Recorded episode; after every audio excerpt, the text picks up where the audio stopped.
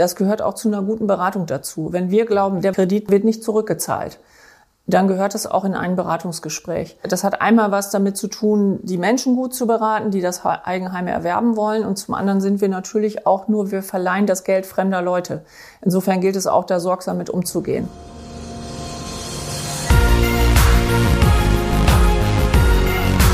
B und P Business Talk.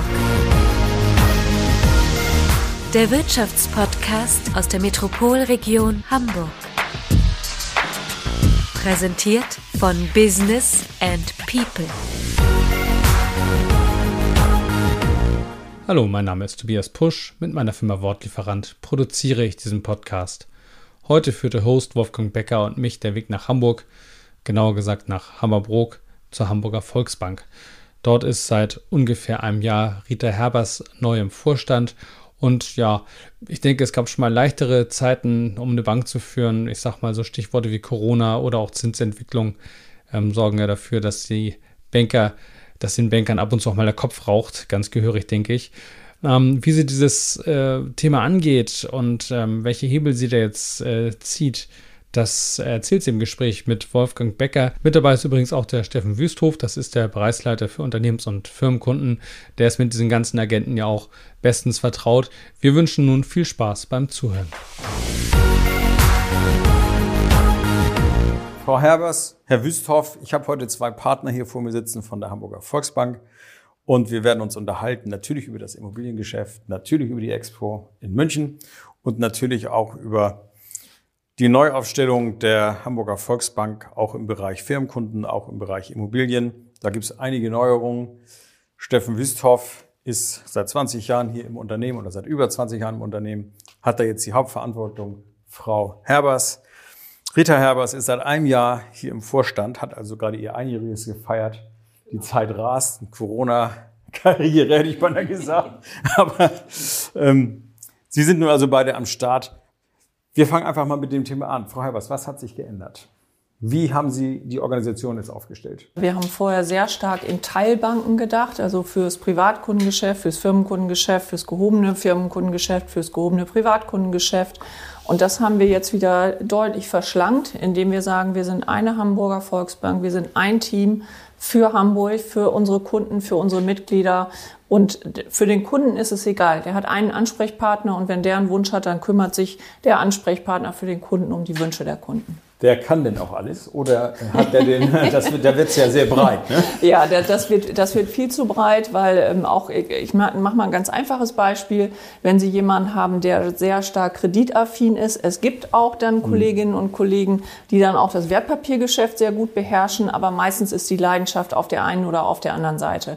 Und deswegen gibt es einen Ansprechpartner und der ist in, in der Regel im Betreuungsteam unterwegs und sucht den passenden Ansprechpartner dann raus, wenn es in Spezialitäten geht. Das heißt, ich habe einen persönlichen Berater. Ja. Quasi. Den habe ich als Privatkunde, aber auch als Firmenkunde. Genau.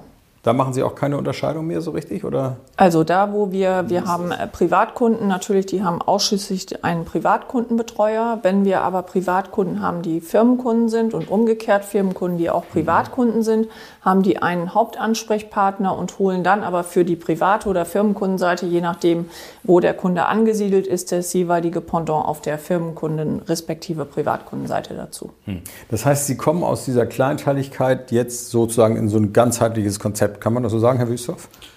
Das äh, trifft sehr, sehr gut. Wir haben gerade eben vor unserem Termin äh, mit einem Unternehmer zusammengesessen, mit dem haben wir genau das äh, besprochen. Da war schon die Frage auch in seine Richtung zu sagen, na ja, wie ist denn das, wenn Sie aus Ihrer Firma rausgehen?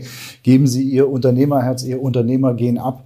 Da hat er ganz locker gelacht und sagt, nee, da haben Sie schon recht. Ich bin auch äh, nach 17 äh, Uhr noch Unternehmer und äh, so trifft das unsere Unternehmerinnen und Unternehmer in Hamburg, äh, die sind nämlich äh, auf der einen wie auf der anderen Seite unterwegs. Und die Themen wollen wir einfach zusammenführen, äh, dass wir sozusagen für beide Facetten, die, die diese Menschen in sich tragen, dass wir dafür Antworten haben. Ich habe ja hier zwei erfahrene Banker sitzen und ich registriere einfach, dass ich insgesamt im Bank- und Sparkassenbereich eine, eine Zunahme von Neuorganisationsphasen habe. Die werden immer kürzer. Also es wird irgendwie was neu organisiert. Ich gehe, bringe alle Berater in die Fläche. Dann hole ich sie alle wieder zurück.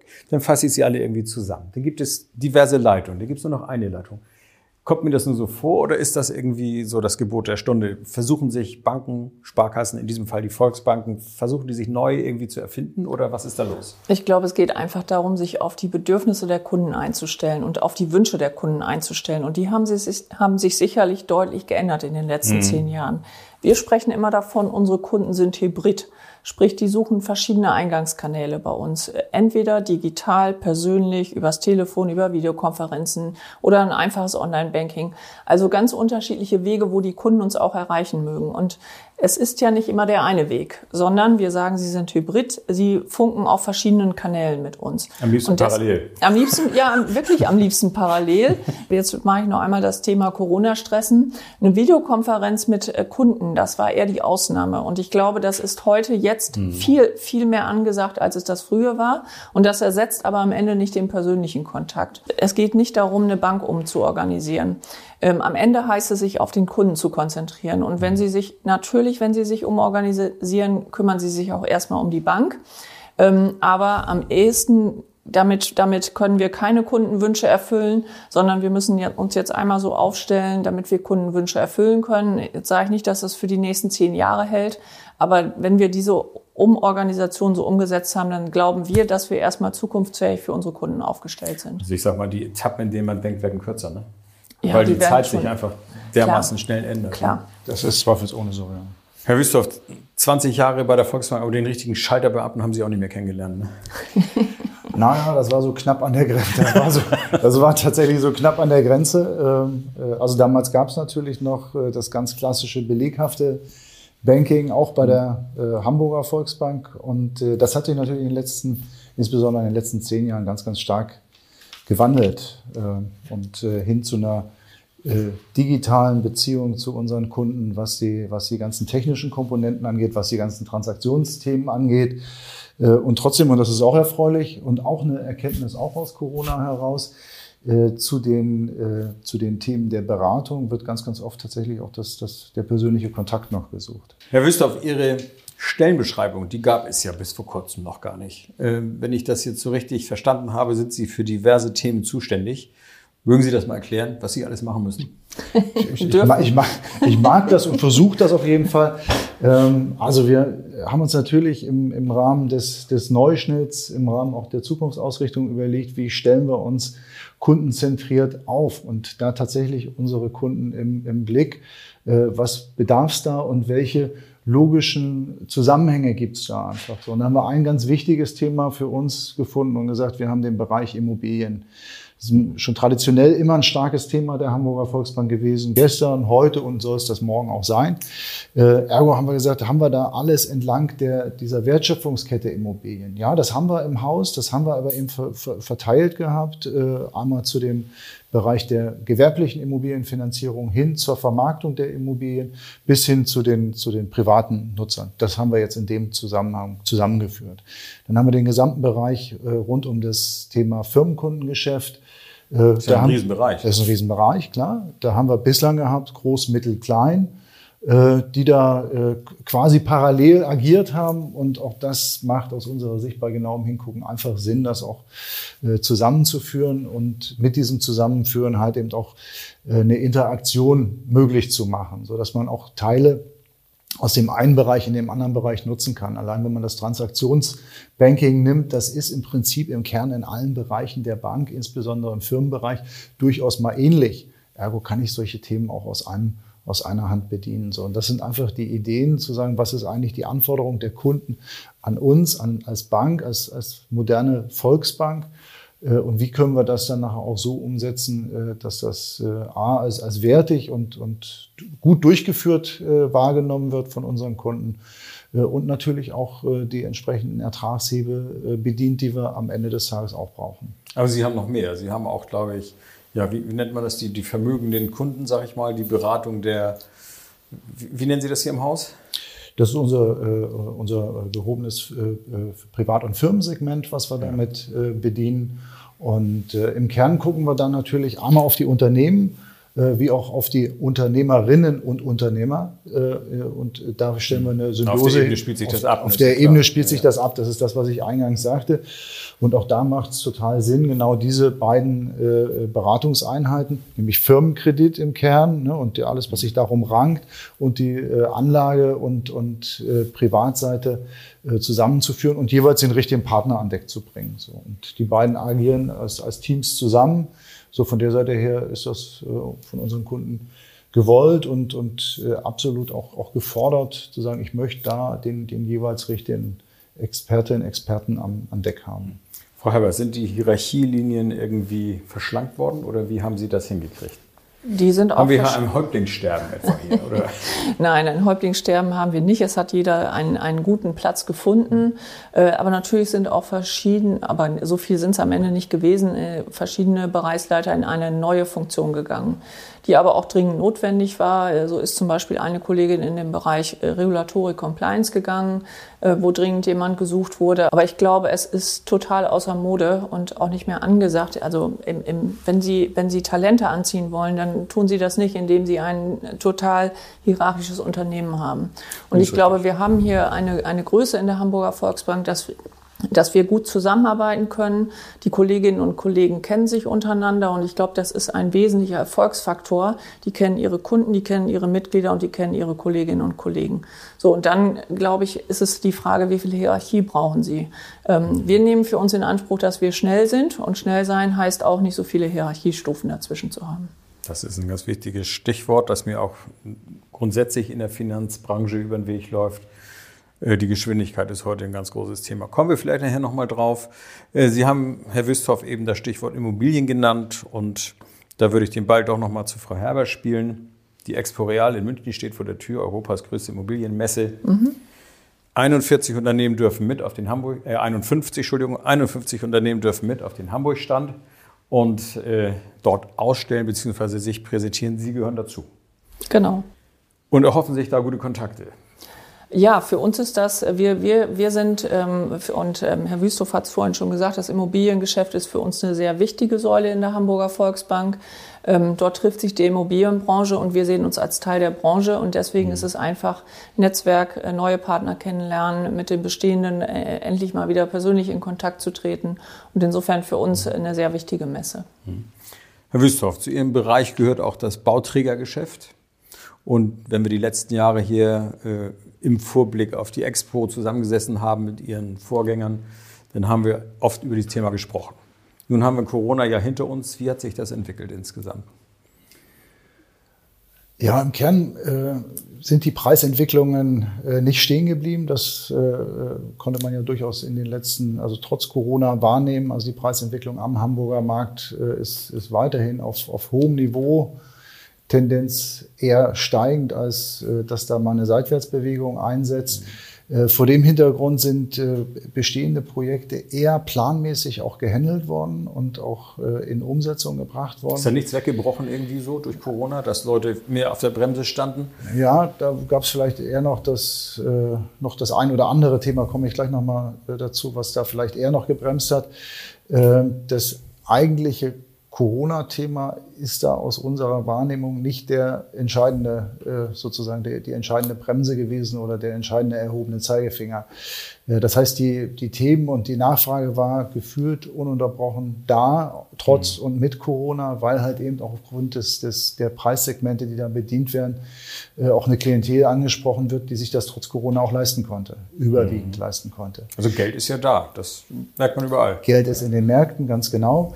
Ähm, gleichwohl ist natürlich parallel eine, eine Entwicklung äh, oder hat parallel stattgefunden, dass eine Flächenverknappung, aber das hat jetzt mit Corona gar nicht so nee, furchtbar viel zu die tun. Gab's schon vorher. Die gab es schon vorher. Also eine Flächenknappheit einfach da ist, das ist das eine Thema. Und das zweite Thema, dass parallel ja die Baupreise äh, sich äh, äh durchaus signifikant äh, erhöht haben, also die Einstandskosten höher geworden sind. Das hat aus unserer Wahrnehmung, auch aus den Gesprächen mit unseren Kunden, nicht so sehr auf die bestehenden Projekte Einfluss, sondern vielmehr auf die Projekte von äh, heute und morgen. Also das, was jetzt in der Zukunft denn kommt, da gucken sehr wohl schon viele auch drauf und sagen, wo wird denn da wohl die Reise hingehen?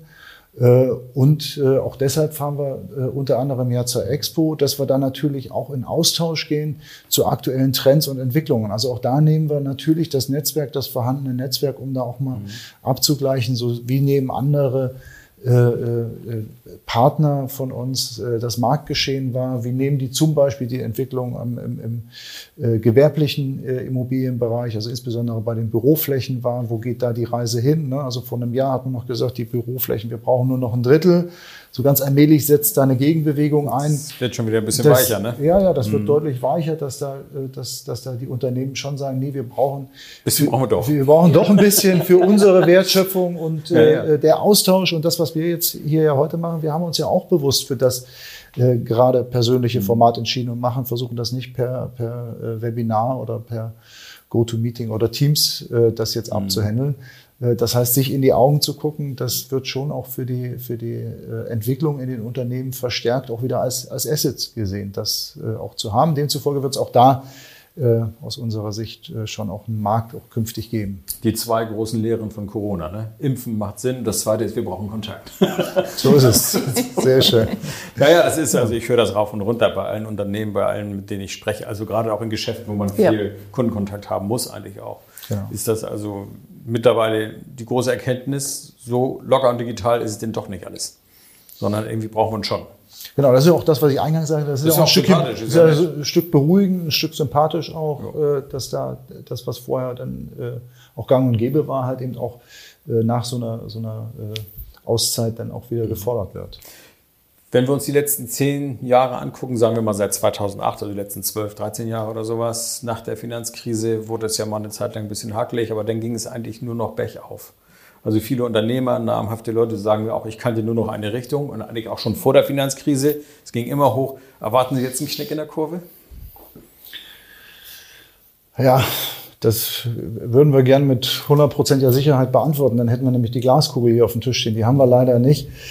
Ähm, bis vor ein, zwei, drei Monaten waren wir schon deutlich zurückhaltender in unserer Einschätzung, was auch eine künftige Insolvenzwelle äh, angeht, äh, ob die denn noch kommt und wenn ja, wie stark sie auch denn, so ein Thema, genau. wie, wie, stark sie denn kommt. So, das sehen wir, das sehen wir da in dem Bereich deutlich positiver. Das heißt, äh, mhm. da ist viel gecovert worden, aber auch äh, anscheinend auch an der richtigen Stelle.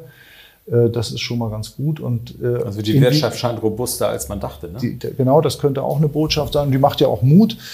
Ähm, wenn man das jetzt auf den Immobilienbereich äh, transformiert, auch da sehen wir jetzt keine, keine signifikanten Gegenbewegungen, dass wir da jetzt im Hamburger Markt, und das aber eben wohlgemerkt im Hamburger Markt, deutliche Immobilienpreisrückgänge sehen. Insbesondere bei den wohnwirtschaftlichen Immobilien äh, sehen wir da wenig Spielraum äh, und auf diesem hohen Niveau, was wir da die letzten Jahre auch erreicht und gesehen haben, planen auch unsere Kunden auch für die Zukunft. Wenn wir jetzt mal von den großen Objekten und dem Bauträgergeschäft so ein bisschen auf die kleinen Objekte gehen, nämlich das Einfamilienhaus, das Doppelhaus, da hätte ich eine Frage an Frau Herbers. Als Vorständin haben Sie ja hier auch so diese strategischen Entscheidungen mitzutragen und, und zu gucken, wie entwickeln sich die Dinge. Äh, Im Gespräch mit Maklern wurde mir jetzt gesagt, also so ein Einfamilienhaus in, im Süden Hamburgs, mhm. da ist also eine 6 wenigstens vorne, häufig schon eine 7, also 600.000 oder 700.000 Euro. Und dann haben sie noch keine Villa, sondern ein ganz normales Haus. Das ist eine Entwicklung, die, glaube ich, auch Banken so langsam ins Nachdenken bringt, weil irgendwie muss das Ganze sehr besichert werden. Wie wirkt sich das auf Eigenkapitalanteile aus? Was, was tun Sie, wenn da jemand kommt und sagt, ja, 100.000 habe ich? Geben Sie dem eine halbe Million? Das kommt drauf an, ist die klassische Antwort. Wir gucken uns, und das, das ist ähm, auch unsere Stärke, wir gucken uns jeden einzelnen Fall an. Also es gibt ja verschiedene Konstellationen. Entweder hat jemand viel Eigenkapital und hat ein hohes Einkommen, dann, dann ist es immer relativ einfach. Es gibt aber auch die Situation, jemand hat viel Eigenkapital, aber ein geringes Einkommen. Mhm. Es gibt auch die Situation, jemand hat wenig Eigenkapital, aber ein hohes Einkommen. So und deswegen gibt es, deswegen habe ich ganz diplomatisch gesagt, es kommt drauf an. Wir gucken uns den Einzelfall an. Also der Klassiker, junges Pärchen, was gut verdient, hat in aller Regel nicht so ein hohes Eigenkapital. Aber wenn wenn die wirklich gut bezahlte ähm, Berufe haben, dann kann, können, kann man den Kredit trotzdem machen. Denken wir mal weiter. Sie wird schwanger und er wird arbeitslos. Was ist dann? Naja, das können Sie ja nicht voraussehen. Nein, ne? nein, also ein Netz, der, der, der, ich war noch nicht ganz fertig. Äh, Es gibt ja auch noch die, die, die Konstellation, jemand kauft eine sehr marktgängige Immobilie oder jemand kauft sich einen Resthof und renoviert den. Das kommt so, auch noch, ja. Insofern gibt es immer die beiden Komponenten. Wie ist die persönliche Bonität und was ist das für ein Objekt? Und dann gucken wir uns das an. Deswegen ist so, so eine pauschale Aussage, was machen wir damit, die, die gibt es eigentlich gar nicht. In den letzten Jahren, und das haben ja, haben ja viele äh, Immobilienkäufer auch gezeigt, kannten die Immobilie immer nur den Weg nach oben. Ich komme aus, ich habe schon mache schon so lange Banking, dass ich auch mal eine seitwärts oder auch eine, eine, eine Bewegung nach unten kenne. Mhm. Insofern muss man sich, glaube ich, immer beide Komponenten angucken. Am Ende wollen wir ja auch keine Pfandleihe machen, sondern wir wollen einfach nur irgendwann unseren Kredit zurück, so wie wir es mit dem Kreditnehmer vereinbart haben. Und deswegen gucken wir uns immer beide Seiten an. Naja, an Zwangsversteigerung hat der ja kein Interesse. Da hat kein, Das kein Mensch Interesse Case. und, und ganz ehrlich, das gehört auch zu einer guten Beratung dazu. Wenn wir glauben, wir, wir können den Kredit nicht, der wird nicht zurückgezahlt, dann gehört es auch in ein Beratungsgespräch. So, und das hat, das hat einmal was damit zu tun, die Menschen gut zu beraten, die das Eigenheim erwerben wollen. Und zum anderen sind wir natürlich auch nur, wir verleihen das Geld fremder Leute. Sie haben natürlich auch mit vielen Unbekannten zu tun. Wir wissen nicht wirklich, wie sich das mit den Zinsen jetzt weiterhin verhält. Und ich sage mal, wenn da plötzlich nicht mehr eine 0 vor dem Komma steht, sondern eine 3 oder eine 4 oder eine 5, dann wird es natürlich bei hohen Kreditsummen sehr schnell auch sehr eng. Äh, wie gehe ich denn da als Banker mit um? Also ich sage mal, ich möchte Ihren Job nicht machen. Och Mensch, ich mache den ganz gerne. Ja, Also deswegen machen Sie ihn ja auch. Ich glaube, das, das lässt sich sehr gut handeln. Äh, Das größte Risiko bei einer Immobilie ist ja in aller Regel ganz am Anfang. So im Moment sehen wir noch nicht, dass die Zinsen signifikant nach oben gehen. Natürlich kenne ich auch noch Zinssätze von äh, 6, 7, 8 Prozent. Ähm, Die, sind, die Zeiten sind aber lange, lange, lange vorbei. Ähm, Und am, am Ende glauben wir, dass wir erstens die Region ganz gut einschätzen können. Also wo habe ich Gegenden, wo auch eine Immobilie gut wieder verkäuflich wäre. Das muss ja auch gar nicht immer die Zwangsversteigerung sein. Um bei Ihrem Beispiel zu, zu bleiben, jemand, äh, das, das äh, vorhin zitierte Paar wird schwanger und, und der Mann verliert den Job, dann kann es ja auch deren freie Entscheidung zu sein, zu sagen, die. Rate ist einfach zu hoch und wir verkleinern uns. Das kann ja auch eine, kann ja auch eine Variante sein. Das muss ja nicht immer unbedingt von der Bank initiiert sein. Also wir kennen die Region, wissen, wissen, wo Immobilien sich vernünftig wieder weiterverkaufen oder vermieten lassen. Und das andere ist, dass wir unsere Kunden in aller Regel lange kennen. Und ich glaube, in der Mischung dann äh, äh, Portion Bauchgefühl gehört auch immer dazu beim Kreditgeschäft. Ähm, am, am Ende glauben wir, dass wir das ganz vernünftig einschätzen können. Gut, nun haben wir viele Parameter auf einem ziemlich hohen Punkt. Bis auf die Zinsen, die sind auf einem ziemlich niedrigen Punkt. Und äh, insgesamt ist die Konstellation natürlich so, also wir haben hohe Baupreise, wir Ja. haben äh, hohe Grundstückspreise und äh, manches Objekt wird auch gar nicht zu Ende gebracht, weil wir auch hohe Materialpreise haben und ne, Sie kennen das alles. Also im Moment gerade eine ziemlich äh, ja, spannende oder auch anstrengende Zeit, sag ich mal, für jemanden, der auch ein Haus bauen will oder der sanieren will. Ja. Hinzu kommen Energiekosten, sind auch nicht so richtig absehbar, wie die sich eigentlich so entwickeln. Was treffe ich da für Entscheidungen? Brauche ich heute mehr Eigenkapital, wenn ich baue, als vielleicht noch vor fünf Jahren? Ja, nominell, Was- was- was- nominell, was auf, Ne, nominell, nominell, auf alle Fälle, ne, weil die. Preise so gestiegen sind. Prozentual ist auch da wieder die Antwort. Das kommt drauf an. Also es kommt Mhm. halt auf die, auf die Immobilie und auf die persönliche Bonität drauf an, wie viel Eigenkapital. Also sie, es ist sicherlich falsch zu sagen, es muss immer 10 Prozent sein. Das, das Mhm. macht einfach keinen Sinn, sondern es kommt natürlich auch drauf an, kaufen Sie eine kleinere Eigentumswohnung oder Mhm. kaufen Sie die, die von Ihnen zitierte Villa im Süden Hamburgs. Mhm. Das ist, ist einfach ein anderer nomineller Kaufpreis und auch eine andere Fungibilität der, der Immobilie. Also insofern, es gilt unverändert, ähm, auch wenn, wenn es im Internet relativ vergleichbar ist, was, was eine Finanzierung kosten würde. Trotzdem, glaube ich, lohnt sich der Blick auf den einzelnen Kunden, die einzelne Kundin und es lohnt sich der Blick auf die Immobilie. Ja, ich glaube, das ist ein ganz gutes Schlusswort für unsere Runde, weil jetzt sind wir quasi von ganz oben ganz unten gelandet, nämlich bei dem, der die Immobilie kauft. Ich sage schönen Dank für dieses Gespräch und bis zum nächsten Mal. Bis zum nächsten Mal. Bis zum Vielen nächsten Dank. Mal. Vielen Dank.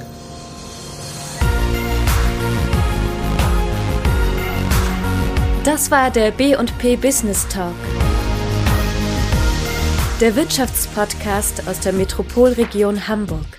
Präsentiert von Business and People.